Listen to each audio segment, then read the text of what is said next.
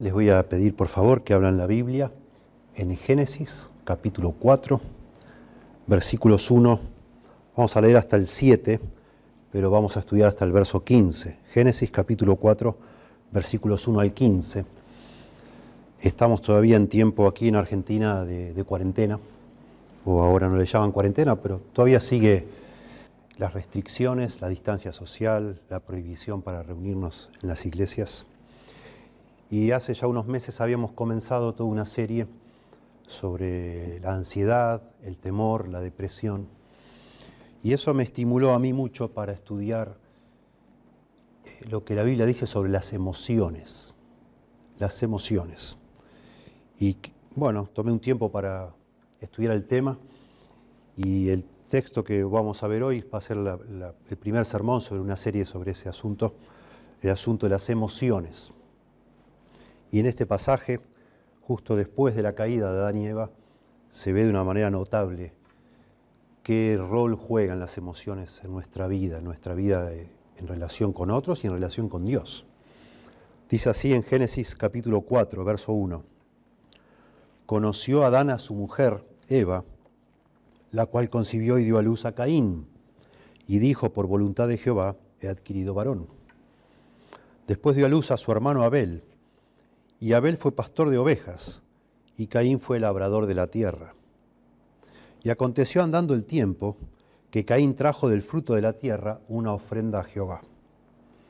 Y Abel trajo también de los primogénitos de sus ovejas, de lo más gordo de ellas.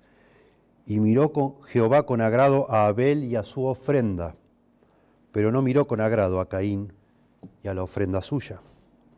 Y se ensañó Caín en gran manera, y decayó su semblante. Entonces Jehová dijo a Caín, ¿por qué te has ensañado y por qué ha decaído tu semblante? Si bien hicieres, ¿no serás enaltecido? Y si no, y si no hicieres bien, el pecado está a la puerta.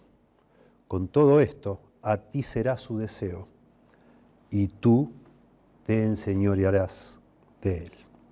Vamos a parar aquí, después explicamos el resto cuando llegue el momento, pero de alguna manera lo que quisiéramos hacer, quizás en cuatro o cinco sermones, de una manera eh, lo más amplia posible, hacer lo que podríamos llamar una teología bíblica de las emociones.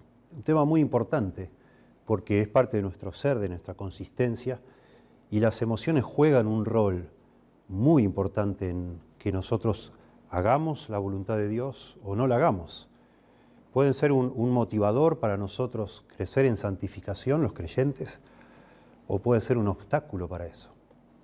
Las emociones eh, han sido afectadas por el pecado y como no podía ser de otra manera, con otros aspectos y otras capacidades que Dios nos, dio, que habían sido inicialmente pensadas para bien y eran buenas en gran manera, se transformaron por causa del efecto de esa caída en un obstáculo para buscar a Dios, para agradar a Dios, para amar a, Dios, para adorar a Dios y también para relacionarnos con nuestros semejantes. ¿Qué son las emociones? Para empezar, ¿qué son las emociones? Bueno, la Biblia no las define, no, deja en ningún lado una definición de las emociones, pero sí, por supuesto, las describe, nos muestra las emociones, por supuesto, al hablar del ser humano, la Biblia como lo hace, y de Dios, habla de las emociones. A lo largo de la historia, los, expertos, los estudiosos de la conducta humana han propuesto varias teorías, varias interpretaciones de las emociones y básicamente podríamos decir que hay dos grandes campos de interpretación sobre las emociones. Algunos dicen que las emociones son una función eh, del cuerpo, del cuerpo humano, eh, y por esa razón no son de confiar de alguna manera nuestro cuerpo, están, las emociones surgen de nuestro cuerpo y son como, casi como un instinto animal, digamos así. Y por eso lo que deberíamos hacer nosotros es dominar las emociones, sobreponernos a ellas por medio del intelecto. El otro campo, de manera opuesta, cree que las emociones son una función del intelecto y entonces las emociones no son malas en sí mismos, todo lo contrario, hoy se habla de la inteligencia emocional, por ejemplo. Y lo que sucede entonces, si tenemos emociones negativas, desagradables, la manera de cambiarlas no es tanto sobreponernos sobre ellas, ahogarlas, superarlas, sino es cambiar nuestra manera de pensar, nuestra perspectiva de las cosas y de esa manera cambiarían las emociones. Bueno, lo cierto es que muchos cristianos creen que la Biblia se inclina más por esa última posición de que nosotros tenemos dominio sobre las emociones con nuestra mente, puesto que la Biblia nos manda a no airarnos, a gozarnos. Eh, de alguna forma, la Biblia nos enseña a, no temer, a no tener celos, o así, por ciertas cosas, tener celos. Entonces da la impresión de que la Biblia asume que nosotros tenemos un control pleno de las emociones, si no, no nos mandaría eh, sentir o no sentir ciertas cosas. La verdad de las cosas es que la Biblia no, no toma parte por ninguna de estas dos eh, interpretaciones psicológicas de las emociones. La Biblia no trata de definir de dónde vienen las emociones, de dónde proceden. Por supuesto, la Biblia dice que las emociones son un don de Dios, son parte de la creación de Dios, no son malas. Dios nos ha dado las emociones para, por supuesto, algo que Él consideró superior, bueno en gran manera. Lo que la Biblia más vale, en vez de discutir de dónde salen las emociones, la Biblia discute y mucho qué es lo que las emociones producen o pueden hacer por nosotros o en contra de nosotros. Esa es la forma que la Biblia encara este asunto de las emociones y por supuesto qué relación tiene Dios en todo eso. Entonces vamos a lo largo de varios sermones, como decíamos, siempre acá nos gusta en esta iglesia exponer una porción de la Biblia, eh, tratar de entender el sentido original que tuvo y en esa porción, bueno, sacar los principios que en ella se encuentren. Lo que hacemos entonces es pensar en pasajes de la Biblia que hablen de este asunto de la manera más clara y completa posible y exponerlos. Y yo considero que Génesis capítulo 4 es realmente magistral para hacernos a nosotros entender eh, qué, hacen las emociones por nosotros, cuál es el rol, la función, la importancia que tienen las emociones en nuestra vida.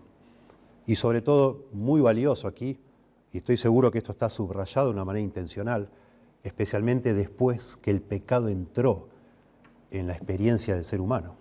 Cómo han quedado las emociones, qué tan machucadas, qué tan golpeadas o tan distorsionadas están las emociones y entonces de qué manera hoy nosotros podemos entenderlas, porque es muy importante que entendamos cómo funcionan las emociones en nuestra vida. La Biblia dice que engañoso es el corazón más que todas las cosas. ¿Quién lo conocerá? Es, que realmente a nosotros nos cuesta muchísimo comprender nuestro propio ser interior. Ni hablar de lo, nos cuesta comprender a otras personas, pero sí, nos, cuesta eh, entender lo que nos motiva, por qué hacemos lo que hacemos. A veces nos decimos, no sé por qué lo hice, yo no quería hacer eso y lo hice igual. Como dice Pablo en Romanos 7, ay de mí, lo que no quiero hacer, eso hago. Y es que las emociones son muy difíciles de entender, porque no hay una sola emoción, sino varias, y muchas veces eh, actúan juntas, mezcladas muchas de ellas, combinadas. Y sobre todo, bueno, el factor pecado, esto que ha distorsionado lo que parecía bueno, lo ha transformado en algo que a veces no es bueno, es malo, pero a veces sí es bueno. Bueno, aquí en este pasaje entonces, cuando Caín mata a su hermano Abel, podemos ver el rol que juegan las emociones. Parece central a todos estos versículos el momento cuando dice que se ensañó Caín y decayó su semblante. Dos emociones, se ensañó, se airó, se enfureció y decayó su semblante, se desanimó, se deprimió. Está eh, realmente, la, expresión esta de caer el semblante da la idea de alguien que está deprimido, está, muy, está entristecido, desanimado. Y Dios se acerca para aconsejarle a Caín qué es lo que debe hacer en esa situación, para que esto no se agrave, no se profundice y sea peor todavía. Y entonces en todas este, digamos así, el evento la ocasión que produce que Caín se enoje y se deprima, hay una enseñanza allí. En los consejos que Dios les da a Caín sobre qué hacer con esas emociones, hay por supuesto principios allí. Y lo que al final hace Caín, desoyendo a Dios y continuando, por decir así, guiándose por sus emociones, también tenemos tremendas lecciones allí. Y finalmente Dios, que no se desentiende, sigue interviniendo y también podemos allí ver algún principio relacionado con las emociones. Y todo esto explicando el pasaje, tratando de entender lo que está diciendo. Entonces veamos en primer lugar versículo 4. Elegimos arbitrariamente comenzar en el 4. En los primeros versículos habla que, bueno, que Adán y Eva tuvieron hijos, tuvieron a Caín, después tuvieron a Abel, que Caín se dedicó a la agricultura, a sembrar la tierra, y Abel se dedicó a, criar, a criar animales. Y entonces, como era de esperar, cada uno de acuerdo a su, a su profesión, trajo Caín una ofrenda de, los productos de la tierra, del suelo, porque era un agricultor. Sin embargo, eh, Abel, verso 4, dice, trajo también de los primogénitos de sus ovejas, de lo más gordo de ellas. Y miró Jehová con agrado a Abel y a su ofrenda, pero no miró con agrado a Caín y a la ofrenda suya. Y esto es lo que dispara las emociones de Caín. Dice, no miró con agrado, Dios no miró con agrado, no le, no, no, no, no le produjo placer a Dios la ofrenda de Caín. No sabemos, en el relato no nos cuenta, es muy escueto, cómo fue que supieron Abel y Caín que sus ofrendas, que una fue aceptada y la otra no. En la antigüedad y en la Edad Media, se solía pensar, sobre todo viendo otros pasajes de la Biblia, Levítico 9:24, Jueces 6:21, Primera Reyes 18:38, Segunda Crónica 7:1, que en algunas oportunidades descendió fuego del cielo para consumir una ofrenda, indicando que a Dios le agradó esa ofrenda. Entonces los antiguos pensaron que aquí en, en este evento, en este episodio, lo que ha pasado es que cayó fuego del cielo para consumir la ofrenda de Abel y no así la de Caín. Pero acá no nos dice. La gran pregunta que se hacen todos los estudiosos es ¿por qué le agradó la de Abel y no le agradó la de Caín? Y tampoco nos dice el pasaje. ¿Cuál es la razón por la cual una estuvo bien y otra estuvo mal? Y entonces se han ido elaborando a lo largo de la historia muchas especulaciones, desde los rabinos judíos antiguos hasta los intérpretes de ahora. Este, algunos rabinos han dicho, no, lo que pasa es que eh, un cordero crece espontáneamente, nace, o sea, sus, el macho y la hembra se reproducen solos, el, campesino no tiene que hacer nada y nace y ya. Es un producto natural, digamos así. En cambio, eh, los agricultores tienen que sembrar, tienen que arar, tienen que trabajar la tierra y entonces, eh, dice, decían algunos antiguos intérpretes judíos, por eso a Dios le, le, le gustó más, le agradó más la ofrenda de Abel. Bueno, no lo sabemos, acá no lo dice. Otros dicen, bueno, en el caso de Abel, él trajo eh, las primicias, el primogénito. Y, no dice así en, lo de Caín, no dice que fue el caso. Sin embargo, dice el verso 4, y Abel trajo también de los primogénitos, llegando a implicar posiblemente que sí Caín trajo de las primicias. Así que no, tampoco lo podemos comprobar eso. Algunos dicen, también judíos, intérpretes antiguos, dicen, bueno, Dios no aprueba la agricultura porque un agricultor siempre está en el mismo lugar, se establece en un lugar, y en cambio los, los que se dedican a la ganadería van caminando de un lado al otro, son personas que se deambulan y entonces eso hace que se mantengan en contacto con el resto del mundo. Bueno, es obvio que eso acá no está, acá no menciona. Otros llegan a decir que el problema acá es que Caín fue tacaño. En cambio, Abel fue generoso porque dice acá que trajo de lo más gordo, versículo 4 también, de lo más gordo de ellas. Y no dicen eh, eso de Caín. Tratando de ver, ¿verdad?, señales en el pasaje que puedan hacernos ver por qué razón una sí y otra no. Y otros, quizás en el mundo protestante lo más popular, dicen, bueno, acá lo que pasó es que Dios exigía un sacrificio de sangre. Y de alguna manera que no se nos dice acá, tanto Caín como Abel lo sabían eso, Dios se los enseñó, porque Dios se nos dice antes que se paseaba todos los días por el huerto y hablaba con Adán. Y probablemente Dios les enseñó, al menos a Adán y a Eva, lo que él esperaba de ellos. Y máxime cuando Dios mismo mata a dos animales para cubrir la desnudez de Adán y Eva con esas pieles como que Dios mostró al hacer esa, ese sacrificio de animales lo que él pretendía de los seres humanos. La verdad es que son especulaciones. Acá mismo no utiliza la palabra sacrificio, implicando sangre, sino ofrendas. Y a los dos, en los dos casos, se habla de la misma palabra, ofrendas. No hace una distinción de ninguna de esas. De, que una, porque sea de sangre, es más valiosa que la anterior, o que la, que la de Caín. Algunos incluso, a ver, todas las que, todo lo que acabo de decir tiene todo en común, que se trata de, de alguna manera de exonerar a Dios, como si Dios fuera caprichoso en aceptar a uno sí y a otro no, y que la culpa está en, en el ofrendante, en este caso Caín.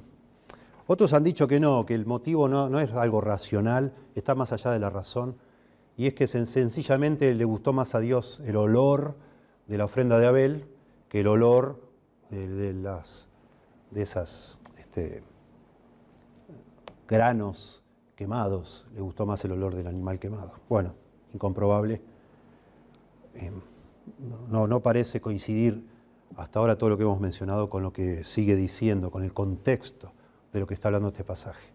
Este pasaje, por lo que se ve intencionalmente, no quiere mencionar cuál es el motivo. No es algo evidente, externamente evidente, ese es el punto, sino que por lo que va a seguir empieza a revelarnos el pasaje con lo que continúa, que el corazón de Caín no estaba bien. La forma en que Caín responde a, la intervención de Dios queriéndole aconsejar como un padre, la forma en que Caín responde a que Dios se agradara de su hermano en primer lugar y después a cómo Dios le quiere guiar a reparar este eh, problema, nos muestra que el corazón de Caín no era correcto. Y el Nuevo Testamento interpreta de esa manera. El Nuevo Testamento dice que el, corazón de Abel agradó a Dios porque era, tenía fe.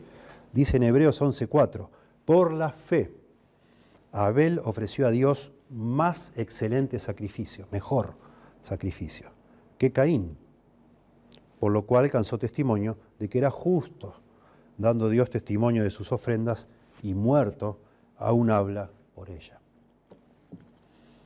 Es decir, el corazón de Caín no era correcto a los ojos de Dios.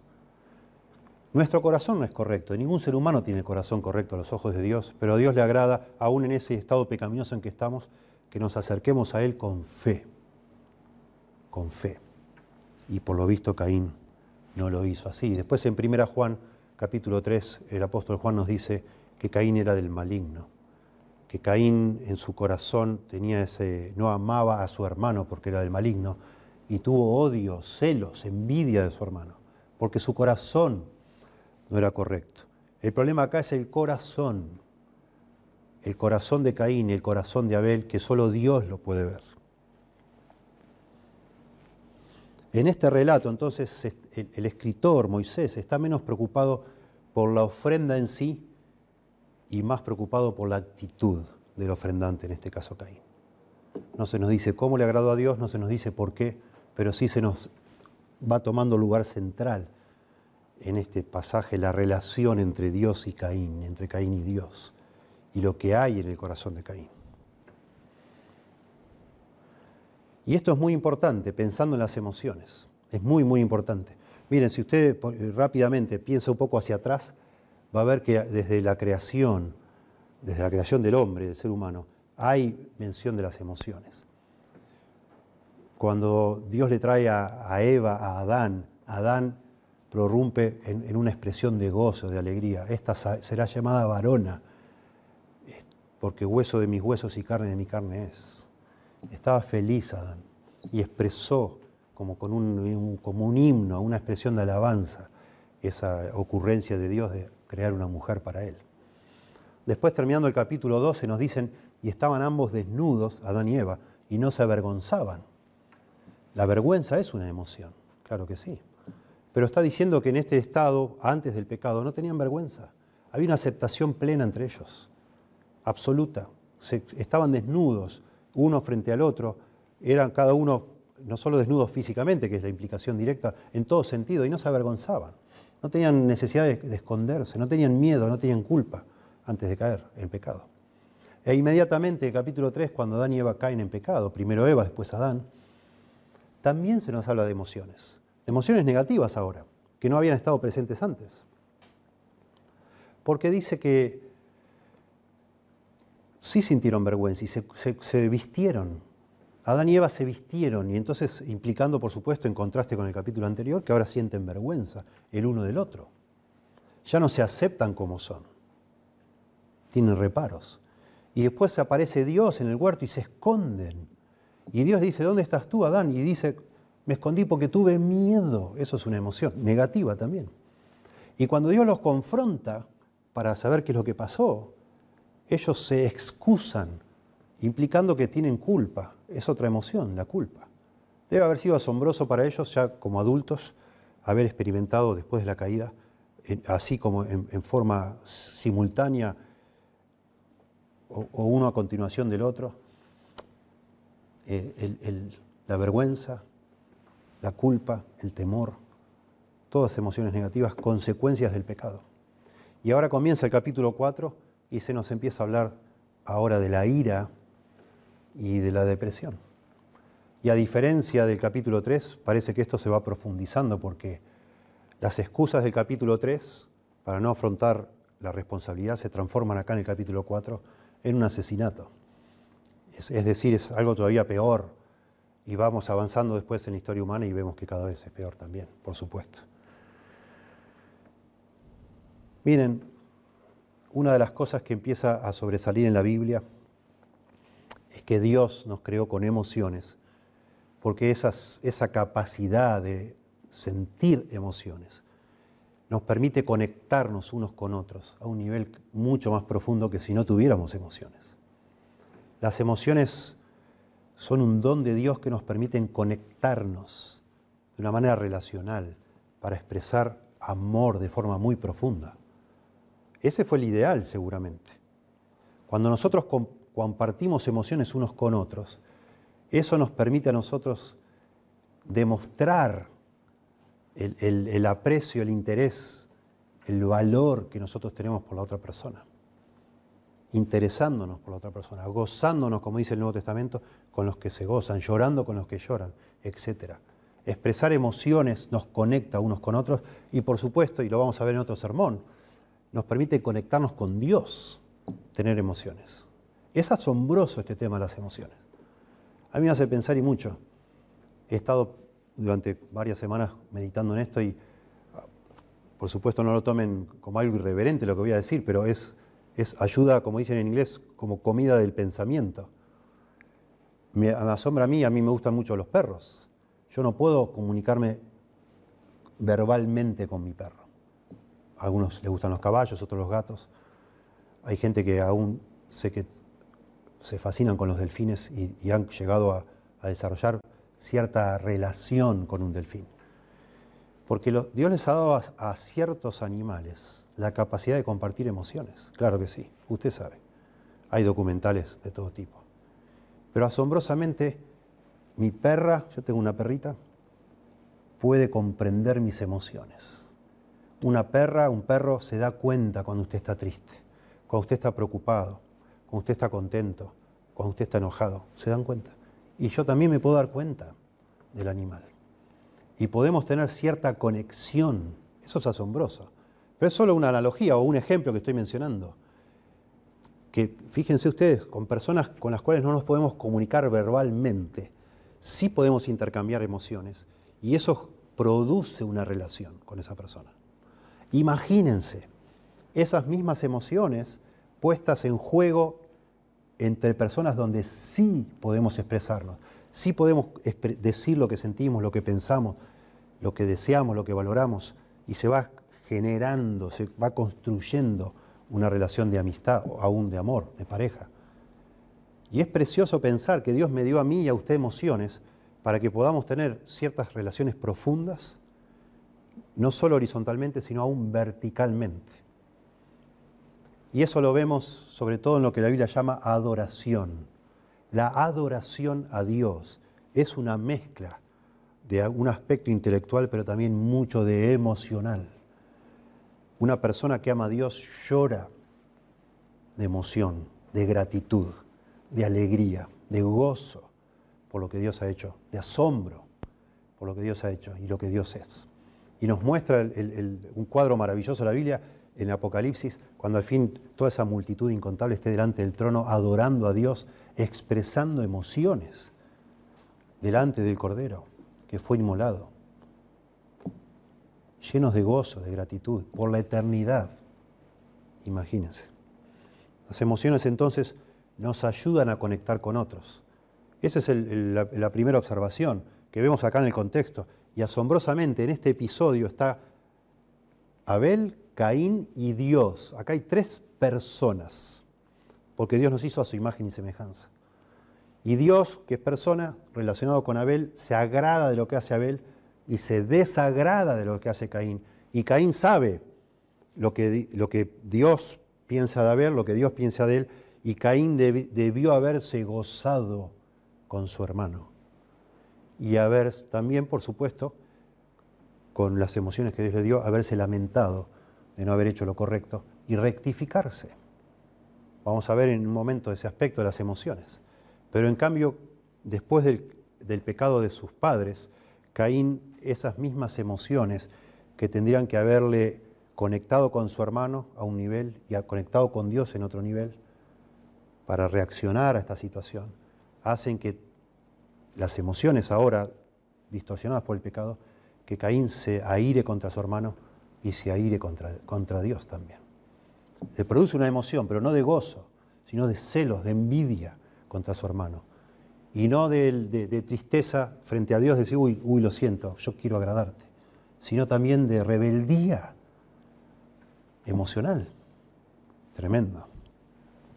Podemos decir, conectado con esto, en primer lugar, bueno, claro esto, hablando de una teología de las emociones, las emociones nos ayudan a conectarnos con otros a un nivel muy profundo. Y entonces como corolario podemos decir, y lo vemos aquí, lo que hacen otros conmigo afecta mis emociones. Lo que hizo Dios con Caín hizo que él se enojara y aún lo que hizo Abel con Dios o Dios con Abel hizo que Caín se enojara también. Produjo ciertas emociones en Caín, en ambos sentidos, el horizontal y el vertical. Tremendo. Es tremendo de pensar. Es muy lindo cuando vemos de nuevo a un ser humano perfecto, porque ya después del capítulo 3 de Génesis, todos los seres humanos que continúan son imperfectos en la Biblia, hasta que llega Jesús y pisa este mundo y nos muestra lo que es un ser humano según Dios lo diseñó inicialmente. Y vemos a Jesús caminando en este mundo, mostrándonos la perfección, el, el Hijo del Hombre con mayúscula, caminando entre nosotros. Y vemos a Jesús desplegando todo tipo de emociones, de todo tipo, ya lo analizaremos posteriormente.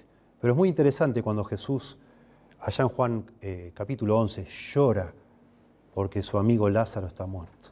Llora. Y él sabe que lo va a resucitar.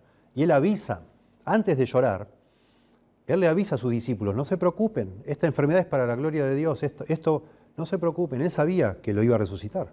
Sin embargo, lloró, lloró. ¿Y por qué lloró Jesús? Porque eso le permitió expresar el amor que él tenía por Lázaro, pero también le permitió conectarse con María y Marta, las hermanas de Lázaro, compartir con ellas esa tristeza. Hizo que él, de alguna manera, mostrara y, se ligara aún más en esa amistad que él tenía con estas dos mujeres. Para eso estaban las emociones. Bueno, lo contrario está pasando aquí. Las emociones afectadas por el pecado de un hombre como nosotros, imperfecto, hacen que él se separe de su hermano, que empiezas a pensar, a tener deseos espantosos de matar a su hermano por envidia, por celos. Esa es la primera lección entonces. Las emociones nos permiten conectarnos a un nivel muy profundo con los demás y entonces lo que hacen los demás afecta nuestras emociones. En segundo lugar vemos aquí, versículo 5b, la segunda parte del versículo 5 y el 6. Y se ensañó Caín en gran manera y decayó su semblante. Entonces Jehová dijo a Caín, ¿por qué te has ensañado y por qué ha decaído tu semblante? Noten la respuesta de Caín, es doble. Se ensaña, se enoja y decae su semblante. Se enoja contra su hermano y también se enoja contra Dios. Y eso sale de su corazón. Aquí empezamos a ver la respuesta de por qué Dios nos agradó de Caín. Su corazón no era correcto, porque su reacción se manifiesta, lo que hay ahí escondido, lo que él piensa, lo que él siente, lo que él valora, se hace visible, sale a flor de piel por medio de las emociones. El corazón de Caín no fue puro, no era puro, claro que no. No lo era. Y por eso se ensaña.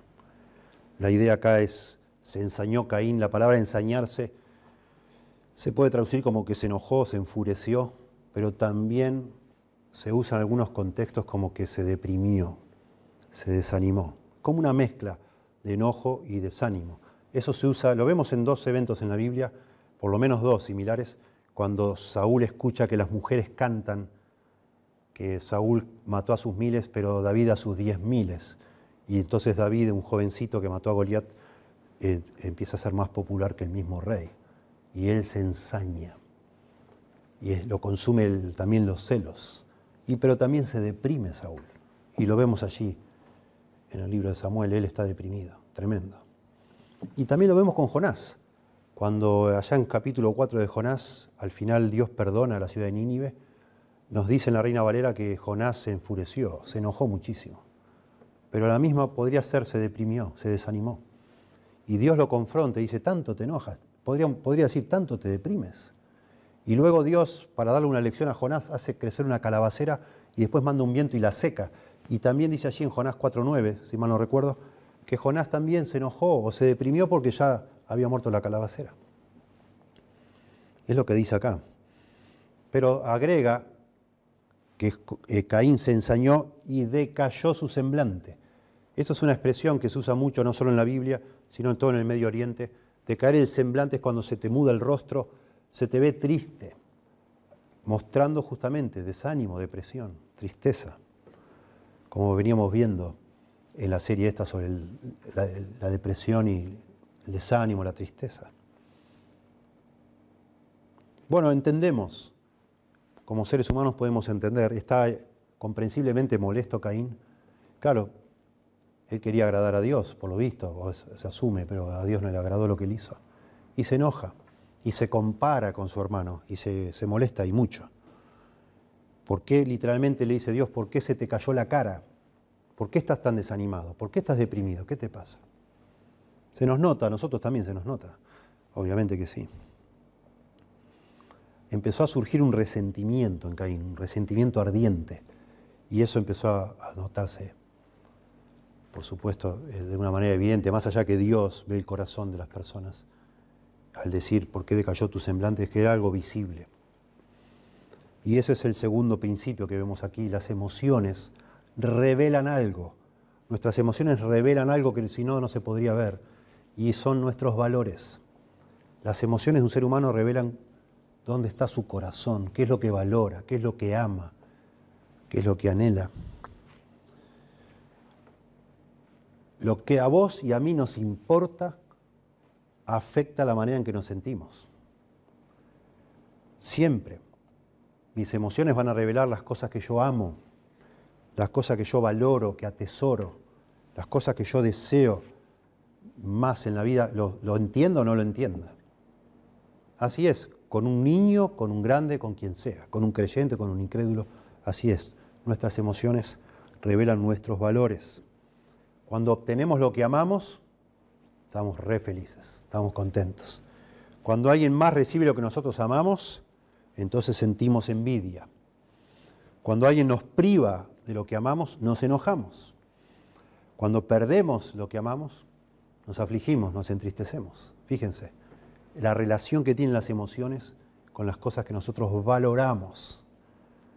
Y aquí vemos a este hombre, Caín, que no pudo expresar contentamiento, no pudo expresar gozo por lo que le pasaba a su hermano, no pudo ni siquiera expresar arrepentimiento, tristeza por haberse equivocado, haber hecho algo mal y corregirlo, enmendarlo. No pudo.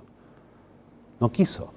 No era ese, su corazón no estaba orientado hacia esas cosas y sus emociones lo revelaron. Veamos ahora un tercer principio, verso 7. Le dice Dios, Dios hablando, Dios aconsejando. Esto es algo, en la Biblia hay, cosas únicas. Este es un texto Génesis 4.7, para mí como pastor, muy, muy valiosa, demasiado. Porque es Dios dándole consejo a un ser humano, para ayudarlo a cambiar. Y eso es lo que hacemos los pastores. Lo que queremos hacer los pastores y los creyentes maduros, queremos que Dios nos use para ayudar a otros a enderezar su camino, a seguir a Dios, a crecer, a aconsejar, decimos nosotros. Y entonces Dios aquí, Dios en persona está aconsejando a Caín que está deprimido y enojado. Noten el consejo para un hombre deprimido. Si bien hicieres, no serás enaltecido. No serás enaltecido si bien hicieres. Maravilloso. Dios se acerca a Caín como un padre comprensivo, viendo un hombre que está luchando en su corazón con el resentimiento, con emociones que no las puede entender, que, están creciendo, están ebulliendo en su corazón, y Dios se acerca para advertirle y mostrarle cuál es la salida de esa situación. Si bien hicieres, no serás enaltecido. Esto es tremendo, piense las implicaciones. Eh, empezábamos hablando de cómo cambiar las emociones. Dios le dice a Caín que está luchando con emociones negativas.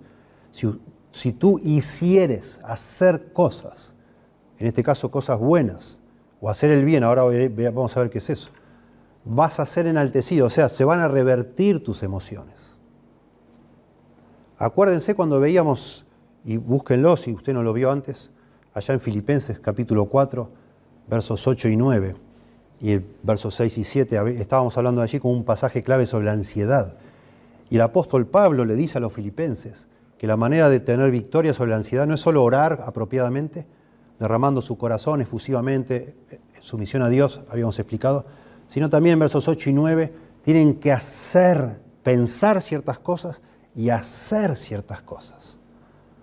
Lo que oíste y viste, aprendiste de mí, eso haced y el Dios de paz estará con vosotros. Y esto es similar a lo que está aconsejando aquí Dios. Caín, hay una manera en que tus emociones cambien, se vuelvan una espiral ascendente, salgas de ese pozo donde te estás metiendo, que lo veo por tu rostro. Hace el bien, hace lo que es correcto en esta situación y vas a ser enaltecido. Eso es, eso es una referencia al rostro, que se había decaído su semblante. Si haces el bien, tu semblante va a ser nuevamente elevado, enaltecido. Eso es lo que es. Dios ve que hay un peligro potencial en lo que está sucediendo dentro del corazón de Caín y se acerca a decir, hey, cuidado, cuidado Caín, tenés que revertir esto, no lo, sigue, no lo dejes correr, porque te vas a ir metiendo cada vez más en una angustia, en la ira y en la depresión. La manera de revertirlo, Caín, es hacer lo correcto. En este caso es un llamado al arrepentimiento, a darse la vuelta. Arrepentirse en la Biblia es cambiar, dar la vuelta. Este hombre está haciendo algo que está mal y la forma de revertirlo es darse la vuelta y hacer lo que está bien en esa situación. Y entonces su semblante va a ser enaltecida. Este es uno de los pasajes más difíciles de traducir en, en todo el libro de Génesis. Los autores luchan por algunos detalles gramaticales, al menos hay tres detalles gramaticales que lo hacen difícil de traducir. Uno de ellos es que no coinciden las, este, el género y el número verbal de algunas palabras es difícil. Entonces algunos, para acomodarlo, digamos así, le agregan palabras, lo cual nunca es correcto. Entonces agregan la palabra cara, por ejemplo. Eh, y, hacen decir al pasaje, este, si haces el bien, podrías andar con la frente en alto, por ejemplo. Acá no habla de la frente no habla de la frente, no la menciona, aunque está implicada por el contexto. Pero otros cambian palabras, cambian el orden de las palabras y hacen que este pasaje diga, mira, si haces bien, hay perdón por el pecado, vas a ser perdonado. Eso no es lo que dice este pasaje. Lo que dice acá es, si haces bien, será, levantado. Eso es lo que dice, literalmente. Si haces bien, será levantado. Y entonces imaginamos por el contexto que es tu rostro será levantado. Eso es lo que es, o sea, vas a ser enaltecido. Esta ira que estaba sintiendo Caín, esta depresión, debían haberle motivado al arrepentimiento. Las acciones tienen efecto sobre nuestras emociones. Las acciones correctas producen emociones positivas, agradables. Nuestras acciones incorrectas producen emociones negativas.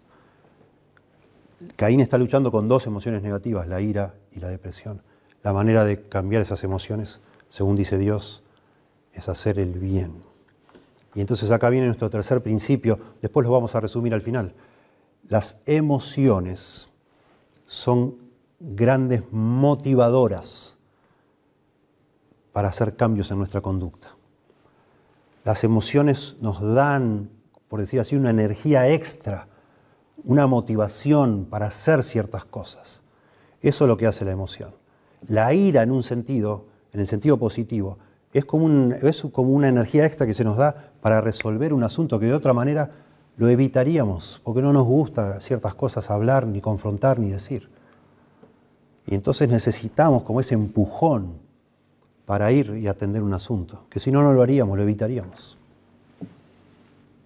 Las, emociones son motivadoras. Y en este caso a Caín, por la forma que Dios le habla, si hicieres bien no serás enaltecido, estas emociones negativas tendrían que haber motivado a Caín a hacer lo correcto. Hizo lo que estaba mal, todos lo hacemos, y enseguida bebió, por decir así, las consecuencias, que fueron muy desagradables, muy amargas. Y Dios le dice, ya no tenés que seguir tomando esto amargo. Podés resolver esto si haces lo correcto. Entonces, como esas emociones van a persistir en su vida y en la mía hasta que hagamos lo que es correcto, lo que Dios manda, lo que Dios pide, lo que Dios designó para nosotros, diseñó para nosotros. Entonces las emociones negativas de alguna manera son un motivador al arrepentimiento, a volvernos a hacer lo que es correcto. Lamentablemente no es lo que hizo Caín, pero sí fue el consejo que Dios le dio, claro que sí. Y si no, continúa el pasaje, si no hicieres bien, el pecado está a la puerta. Con todo esto, a ti será tu deseo, su deseo, perdón, y tú te enseñorearás de él. Bueno, esto continúa el verso difícil de traducir. Y si no hicieres bien, si, si hicieres bien, ¿no serás enaltecido? Pregunta Dios. Claro que sí. Y si no hicieres bien, ¿qué pasa?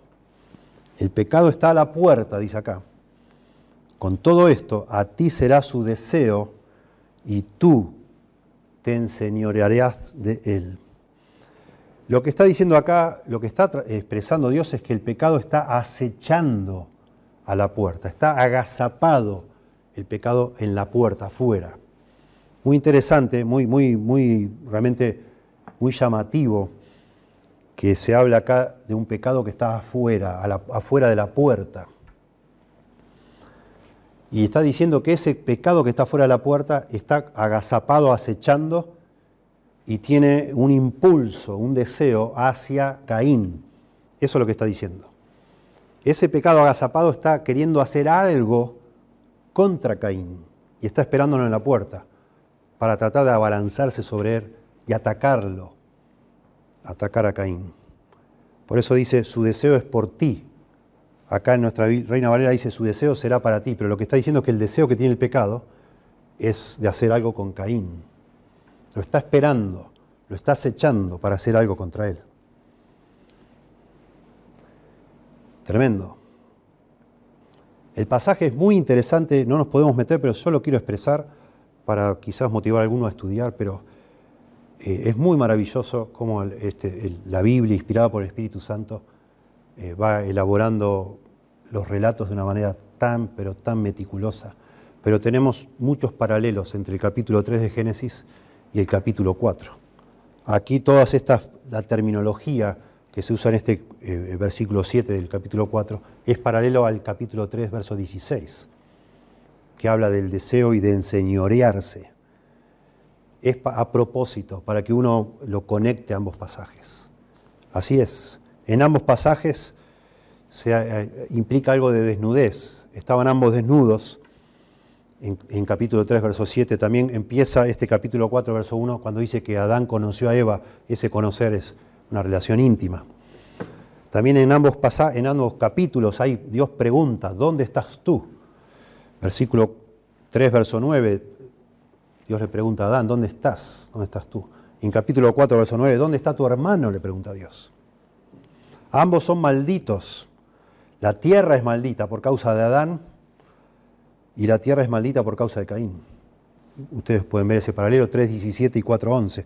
Ambos son desterrados de la presencia de Dios, son echados es echado fuera del jardín Adán y Eva, y es también al este del Edén, ¿no? En ambos casos dice, y es también Caín este, saliendo, termina este capítulo 4 diciendo que Caín salió de la presencia de Dios al este también del Edén. Todos paralelos que nos sugieren a nosotros que ambas historias están conectadas, claro que sí, están conectadas. Lo que está diciendo entonces, volviendo a nuestro versículo 7, que estas emociones negativas que están en el corazón de Caín deberían motivarlo a arrepentirse. ¿sí? Y eso es hacer el bien. Pero si no lo hace, si no lo hicieres, esas mismas emociones que se mantuvieron allí, se abrigaron, se abrazaron, no se usaron para resolver el problema, sino que se quedaron ahí y se van de alguna manera profundizando, se van a convertir en una tentación de la cual el pecado va a tomar ventaja. Estas emociones están dentro del Caín, así está la parte como lo expresa literariamente, y el pecado está fuera tratando de tomar ventaja de esa situación en el corazón de Caín. Y esto nos tiene que hacer pensar a nosotros porque somos iguales. Por eso dice, no se ponga el sol sobre vuestro enojo ni deis lugar al diablo. El diablo toma ventaja cuando yo abrigo juego en mi corazón con la ira, con la lujuria, con los celos, con la envidia, con la tristeza, con la depresión. Esas emociones negativas me tendrían que hacer a mí despertar de una situación para buscar a Dios, producir arrepentimiento y hacer el bien. Cuando no es así, empiezo a darle lugar al diablo, al mismo pecado, para que venga y tome control sobre mí. Y termina diciendo, y tú te enseñorearás de él.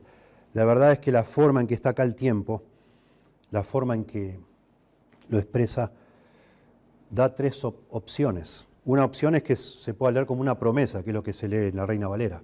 Tú vas a dominarlo, pero tú vas a dominarlo. Eso sería traducirlo en forma de promesa. Otra forma es traducirlo en forma de comando, de mandamiento. Debes dominarlo, pero tú debes dominarlo. Y la tercera posibilidad, la mismo tiempo verbal, así es, es un imperfecto en idioma hebreo, es una invitación. Tú puedes dominarlo. Y pensemos por el contexto lo que está diciendo acá la palabra de Dios. No parece que le esté dando una promesa.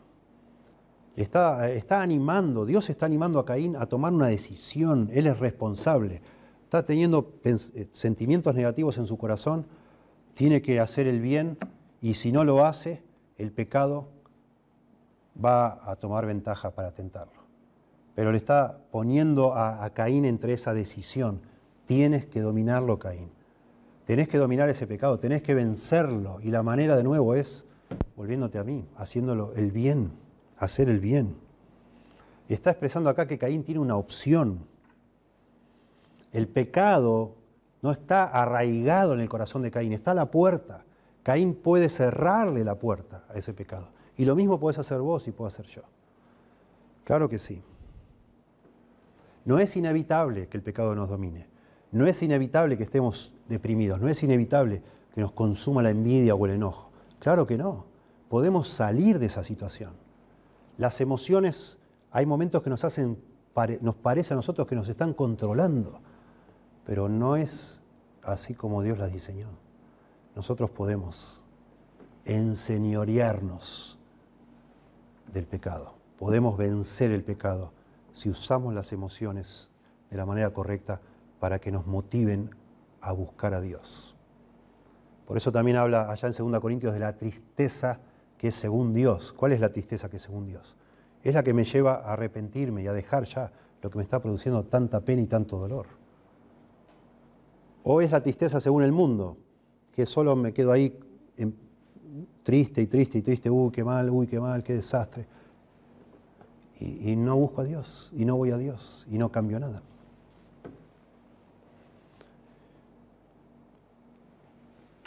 Si hicieres bien, entonces en este contexto es no seguir el impulso del pecado, es buscar a Dios, es volvernos a Dios. Todas las emociones negativas, en otro estudio hablaremos bien de las distintas clasificaciones, deberían llevarnos a cambiar, deberían estimularnos. Las emociones negativas son como tener, no sé, una chinche, sentarnos en una silla, tener una chinche y clavarnos una chinche eh, en el trasero. Nosotros, por supuesto, lo, que deberíamos hacer, por eso es, todo el sistema nervioso, porque ese dolor es insoportable, es sacarnos la chinche o pedirle a alguien que nos saque la chinche, pero no tomar calmantes. Ese es el gran problema de nuestra sociedad que no toma en cuenta la Biblia. Los seres humanos persisten en hacer lo que es incorrecto, persisten en, lidiar, entre comillas, con esas emociones negativas, no atacando la causa de dónde, por qué surgió esa emoción y removiendo lo que la produjo, sino tomando todo tipo de medicamentos que calman esas emociones fuertes. Pero la chinche sigue ahí, el problema sigue ahí el mal se sigue haciendo y no hay alivio, no hay solución. Entonces, cuarto principio de, este, de esto que estamos explicando, por causa de la caída en pecado, las emociones pueden motivarnos a hacer lo malo. En el principio 4 dijimos que las emociones nos fueron dadas para motivarnos a hacer lo que es correcto, lo que Dios quiere. Pero por causa del pecado, decimos ahora, la otra cara de la moneda, estas emociones pueden motivarnos a hacer lo malo. O dicho de otra forma, el pecado, el pecado puede utilizar nuestras emociones para hacernos caer, como una fuente de tentación.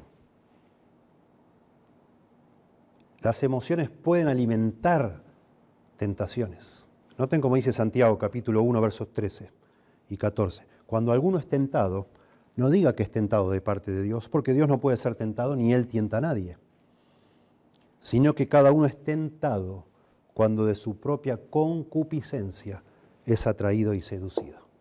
Ahí la palabra concupiscencia es la idea de deseo desordenado, epitumías. Nuestros deseos desordenados. De sí sale la tentación. Esos deseos, emociones.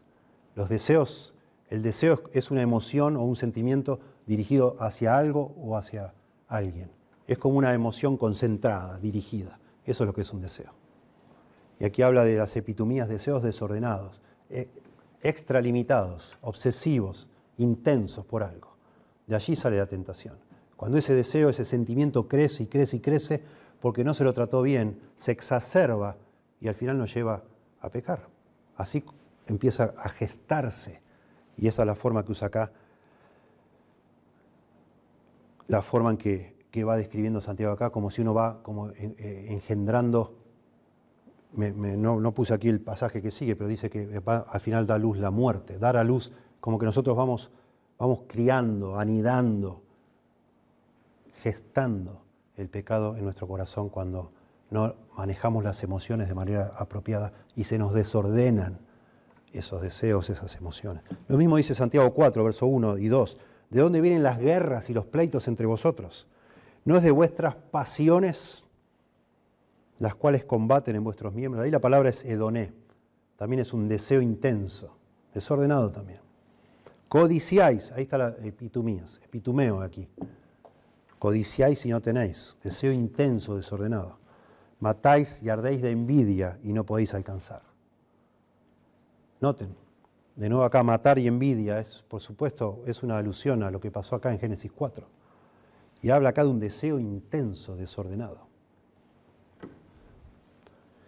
Cuando nosotros no utilizamos las emociones negativas en nuestro corazón como un motivador para volvernos a Dios y arrepentirnos y cambiar, esas emociones se intensifican al punto que es cuestión solamente de tiempo de llevarnos a cometer acciones pecaminosas. Así como nuestras acciones pueden cambiar nuestras emociones, si hicieres bien no serás enaltecido, la acción cambia la emoción. Las emociones no resueltas, negativas, al final nos llevan a cometer una acción, en este caso llamada pecado, que puede ser hasta matar a alguien. Verso 8, y dijo Caín a su hermano Abel, salgamos al campo. Y aconteció que estando ellos en el campo, Caín se levantó contra su hermano Abel y lo mató. El original aquí, el verso 8, solamente dice, y Caín le dijo a Abel su hermano, y nada más. Y, Caín le dijo a Abel su hermano, punto. Cuando estaban en el campo, lo mató. Eso de salgamos al campo se, está, está presente casi en cada versión de nuestras Biblias, traducciones, porque en la Septuaginta suplieron, como que parece incompleto que diga, y Caín le dijo a Abel su hermano, ¿qué le dijo? Entonces le ponen, salgamos al campo. Lo cierto es que hay otra forma de traducir esto y entenderlo, que es que el verbo para decir en el hebreo es el verbo amar. En hebreo amar quiere decir decir. Eh, antiguamente, según algunos estudiosos lingüistas, dicen que este, este verbo antiguamente tuvo también la connotación o el significado de estar al acecho, acechar, estar al acecho. Y entonces podría traducirse, y Caín acechó a su hermano Abel. Punto.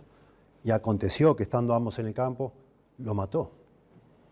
Lo que está implicando acá el, verso, el verso este 8 es que Caín no trató como, con sus emociones como Dios le, dijo que hiciera, sino que empezó esa envidia y ese enojo empezó a transformarse en un deseo de matarlo y empezó a buscar oportunidad para matarlo. Y al final estando ellos en el campo, la idea, la palabra acá para campo es el campo abierto, deshabitado, donde no hay testigos, nadie lo puede ver. Al final, este,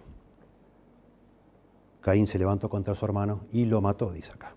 La palabra de lo mató es la palabra muy fuerte para asesinar intencionalmente. Cuando en los diez mandamientos dice no matarás, usa otra palabra para matar que implica intencional y no intencionalmente. Pero aquí es una muy fuerte, es lo asesinó, lo quiso asesinar, no fue sin querer. Él buscó matarlo. Una cosa tremenda. Y de nuevo pensando aquí en, lo que estamos viendo de cómo las emociones juegan este rol, tenemos que darnos cuenta que aquí hay otro principio, que las emociones mal manejadas pueden exacerbarse, pueden profundizarse, hasta controlar nuestras acciones o hacernos sentir o pensar que estamos bajo el control de alguien o de algo muy fuerte, más fuerte que nosotros, que no nos quedó opción, que ya no, no podíamos pensar en otra cosa que eso. Bueno, son emociones mal manejadas, pecaminosas, deseos desordenados, epitumías, codiciás y ardéis de envidia, dice allí en Santiago. Emociones mal manejadas. Qué tremendo. Tremendo. Esta, la, la progresión acá. Y Dios todo el tiempo queriendo guiar a Caín a hacer lo correcto y Caín resistiéndose, rechazando lo que Dios le está enseñando. Entonces, principio número 5, las emociones mal manejadas pueden exacerbarse hasta controlar nuestras acciones o hacernos sentir que tienen el control. Y esto, esto no, noten ustedes, es cada vez peor. Caín tuvo la posibilidad de hacer lo correcto y ya, pedir perdón y arrepentirse y arreglar. Ahora no solo no hizo eso, sino que mató a su hermano. Y esto no arregla nada. De alguna manera en, las emociones engañaron a Caín a hacer pensar que la clave era eliminar a su hermano, que fue el que le produjo el disgusto, porque las, obras de él eran mejores que las, que las de Caín. Pero eso no arregla nada porque falta resolver qué va a hacer Caín con Dios. Se sacó de encima a su hermano, pero ¿va a poder sacarse de encima a Dios? Bueno, eso es lo que continúa el relato. ¿Qué va a hacer Caín con Dios? Verso 9, y dice, y Jehová dijo a Caín, ¿dónde está Abel tu hermano? Y él respondió, no sé. ¿Soy yo acaso guarda de mi hermano? Muy buena la pregunta de Dios. De nuevo, Dios acá aconsejando a alguien con miras a llevarlo al arrepentimiento nuevamente. ¿Dónde está tu hermano? Decime. Y Caín responde con una mentira. Noten, este hombre está decidido a resistir a Dios y sigue embarrando, como decimos en Argentina, complicando más las cosas. Y yo no sé, Mentira, sí que sabe, sí él lo mató. Sí que sabe. Y la segunda pregunta dice, ¿soy yo acá? Bueno, y dice él, ¿soy yo acaso guarda de mi hermano? No solo le miente, sino que esta respuesta, ¿yo soy yo acaso guarda de mi hermano? Esto muestra esa resistencia a Dios, ese rechazo a Dios. Eh, algo, algo que causa mucho dolor, mucha tristeza. Caín está de alguna manera renunciando a la posibilidad de reconciliarse con Dios. Dios le está brindando una nueva, en este diálogo, una nueva oportunidad de arreglar, de enmendar los problemas. Pero Caín se resiste y le miente y evade y se hace el indiferente, el que no sabe, rechazando otra vez el amor este de Dios que se acerca y se acerca y se acerca. Y verso 10 Dios le dice, ¿qué has hecho? La voz de la sangre de tu hermano clama a mí desde la tierra. Muy interesante, acá lo pone en forma de pregunta. Lo cierto es que quizás más apropiado sería poner signos de admiración. ¿Qué has hecho, Caín? ¿No está Dios tratando de buscar información? Porque le está diciendo que la sangre de, Abel clama. Dios ya sabe que él lo mató. Y dice que la misma sangre de Abel está de alguna manera gimiendo, como se dice de, Sodoma y Gomorra, que el pecado llegó hasta lo alto, como se dice de cuando un, rico se abusa del jornalero, el, jornal clama, dice allá en Santiago, lo mismo dice allá en la ley, en Éxodo 22. Clama. El clamor también de la, de la esclavitud de los, de los eh, hebreos eh, bajo el dominio egipcio clamó y llegó a los oídos de Dios, dice la Biblia. Expresiones todas este, metafóricas para expresar que Dios sabe, por supuesto que sabe. Y las injusticias de alguna manera llegan a los ojos de Dios, Dios las ve. Por eso Dios no está preguntando qué has hecho, sino que está exclamando, ¿qué has hecho, Caín? ¿Qué has hecho? Qué barbaridad, estás loco vos. No me mientas. Sí que sabes dónde está tu hermano. Sí que, estás involucrado en esto y eres responsable. ¿Cómo no? La sangre de tu hermano es, es un testimonio que me está diciendo todo, ya lo ha dicho todo. Y clama. Ahora pues, verso 11, maldito serás tú, seas tú de la tierra que abrió su boca para recibir de tu mano la sangre de tu hermano asombra en el relato por qué Dios no mató a Abel, a Caín, perdón. ¿Por qué Dios lo deja vivo? Este es un criminal y había dicho Dios, ya había hablado de la muerte, ¿no? Si el día que de él tomares le dice a Adán y a Eva, ciertamente morirás. ¿Por qué este hombre está vivo? Caín. Bueno, en lugar de matarlo, lo maldice. Dice que será maldito de la tierra que no significa que no se le prohíbe tocar la tierra, porque lo va a hacer, no se puede vivir volando en el aire, sino que él no va a poder disfrutar de la productividad de la tierra. La tierra, de alguna manera, a todo su esfuerzo, no le va a devolver en, manera proporcional. Acuérdense que él era un agricultor. Y entonces el verso 2 explica en qué sentido él es maldito de la tierra. Cuando labres la tierra no te volverá a dar su fuerza. Errante y extranjero serás en la tierra con todo el esfuerzo que vos le pongas a la tierra, nunca va a compensar con, con el fruto. No va a compensar. Muy interesante después, cuando Dios habla, de Deuteronomio 28, las maldiciones sobre su pueblo, lo mismo. Y tantísimas veces en historia, en, sequía, en, en falta de abundancia, en escasez, en necesidad. Así Dios, por supuesto, a veces nos maldice y nos castiga. Y dice, errante y extranjero serás en la tierra. Son dos palabras, vagabundo y fugitivo, que juntas podría mejor traducirse un fugitivo errante. Vas a estar toda tu vida huyendo, huyendo, huyendo, huyendo. Y esto es muy valioso. Acá piensen ustedes, estos, aquí está en el libro de Génesis estableciendo el fundamento para la explicación de todo lo que es la historia humana. Y esto de Caín al final es un prototipo de cualquier pecador que se endurece contra Dios se convierte en un fugitivo de por vida, siempre huyendo, siempre huyendo. Por eso Proverbios dice, el camino de los transgresores es duro, es duro. Cualquier persona que se empecina en desobedecer a Dios se convierte en un fugitivo de por vida, fugitivo errante, siempre deambulando, siempre dando vueltas, esa es la idea aquí. Siempre sin rumbo fijo, inestable, tambaleante, siempre, el resto de tu vida. sin hacer pie en ningún lado. La tierra es como que te, el mundo como que ya no encajas en el mundo, que te rechaza, parece, la creación de Dios.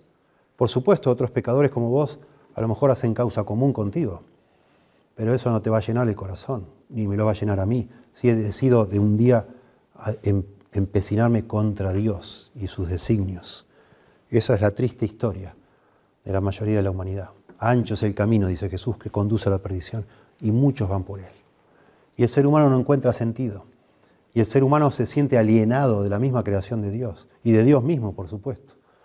Y se siente que lo persigue. Huye el impío, dice el proverbio, huye el impío sin que nadie le persiga. Y una persona que ha decidido no hacer lo que Dios dice, vive huyendo, vive huyendo,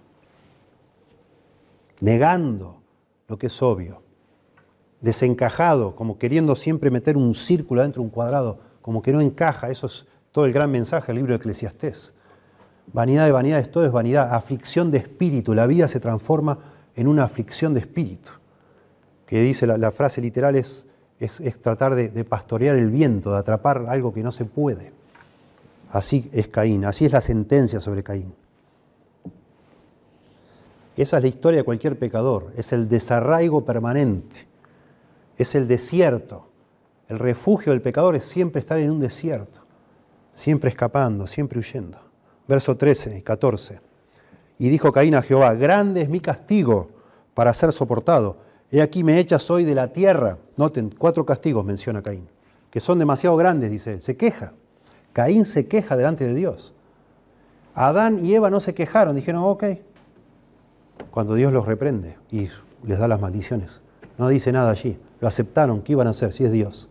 Caín acá, segunda generación, ya su, arrogancia mucho mayor, pecado.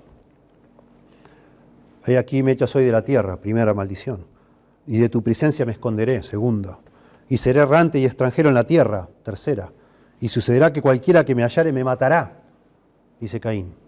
Noten ustedes la preocupación, usa la misma palabra que usa un poco antes para decir que él mató a Abel.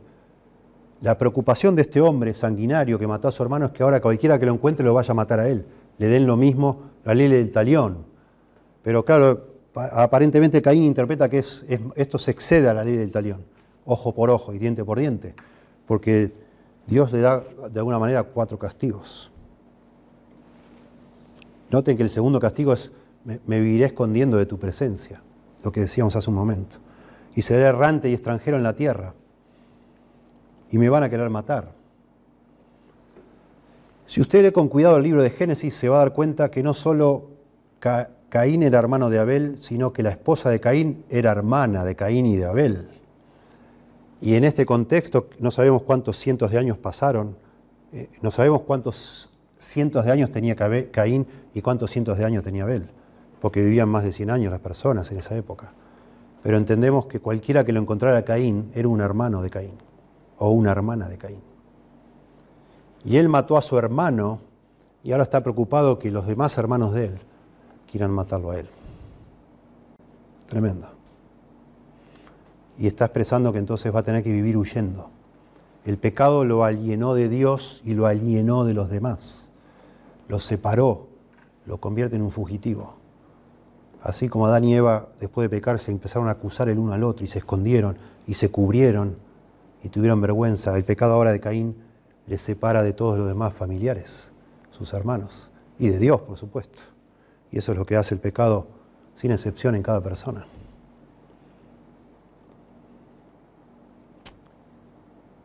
Y finalmente, verso 15, y con esto terminamos.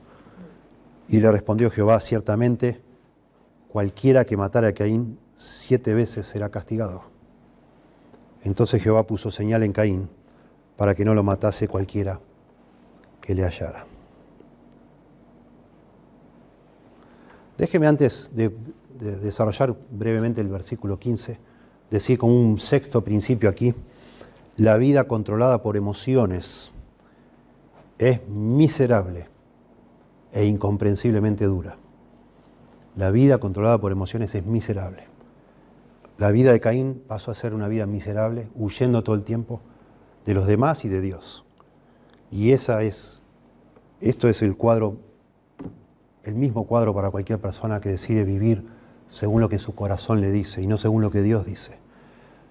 Guiado por sus emociones, en lugar de utilizar las emociones como un motivador para hacer lo que Dios pide o lo que Dios dice. Y entonces, asombrosamente, dice acá el verso 15 y 16, que nos sorprende, Dios le promete, Dios le da una promesa a Caín. Después de haberlo maldecido, le da una bendición, si se quiere, que es que le asegura que nadie lo va a matar. Le pone una señal en el cuerpo, no sabemos cuál es, de tal manera que nadie lo va a matar a Caín. Le asegura a Dios que nadie te va a matar. Dios tiene condescendencia con las cuatro preocupaciones de Caín y dice, ok, ok, entonces yo voy a hacer algo para que nadie te mate. ¿Esa es tu preocupación? Nadie te va a matar.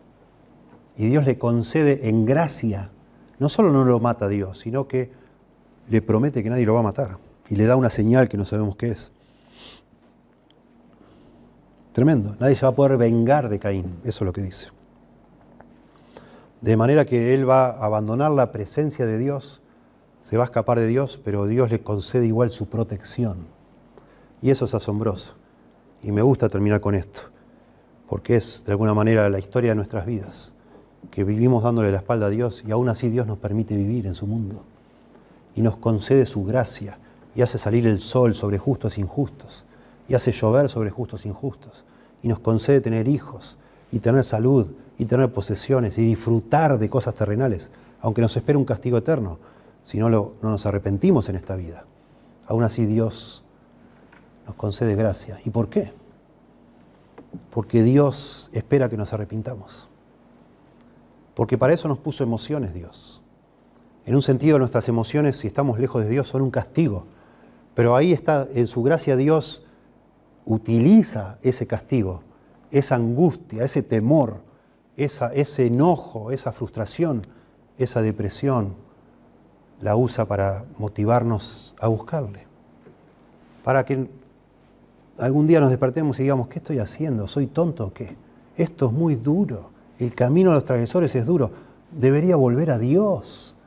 Él, él, él aún así me está esperando. Claro que sí. Dios espera a cada persona que se arrepiente.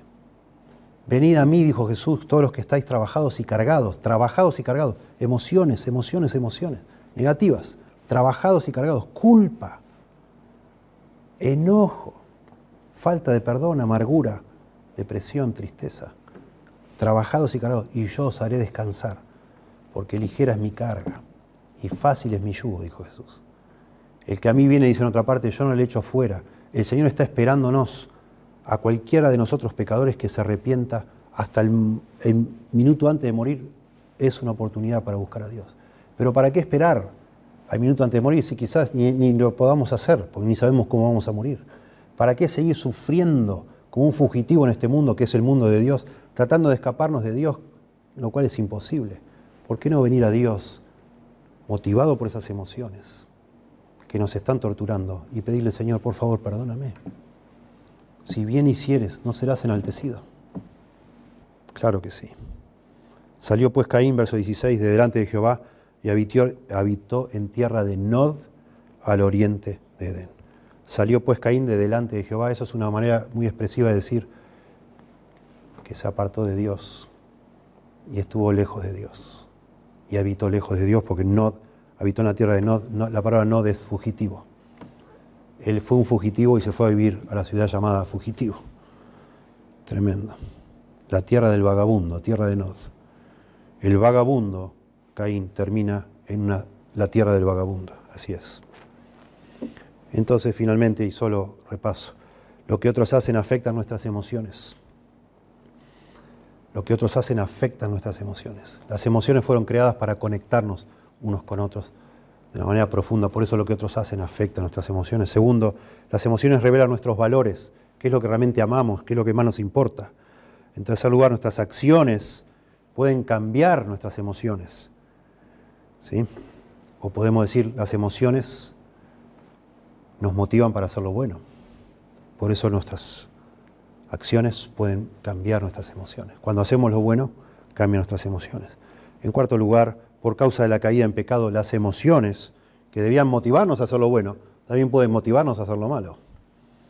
En quinto lugar, las emociones mal manejadas pueden exacerbarse hasta controlar nuestras acciones pecaminosas. En sexto lugar, la vida controlada por emociones es miserable e incomprensiblemente dura. Y finalmente, séptimo lugar, todos estos sentimientos de tristeza, miseria, angustia, culpa, ira, deberían motivarnos para volver a Dios, para arrepentirnos, porque Dios, Dios está lleno de gracia, lleno de gracia, y cualquiera que se arrepiente aún hasta el último minuto, Dios le va a recibir.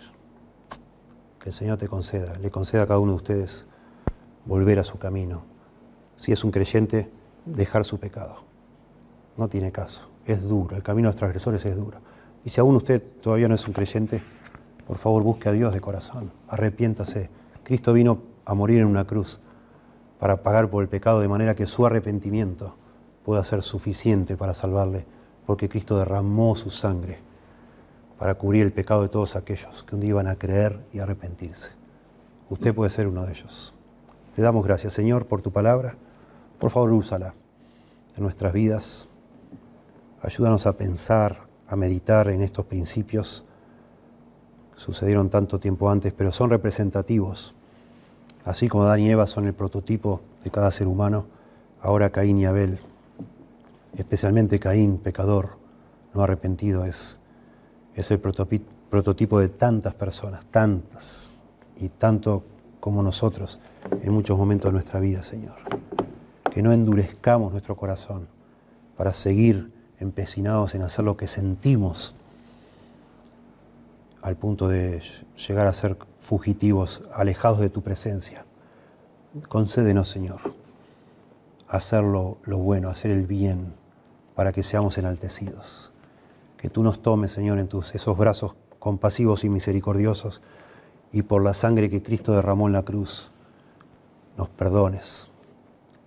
Que podamos ir arrepentidos a tus pies, Señor, para que esa sangre nos cubra y nos limpie de todo pecado y seamos enaltecidos, Señor. Por favor. Te lo ruego en el nombre de Jesús.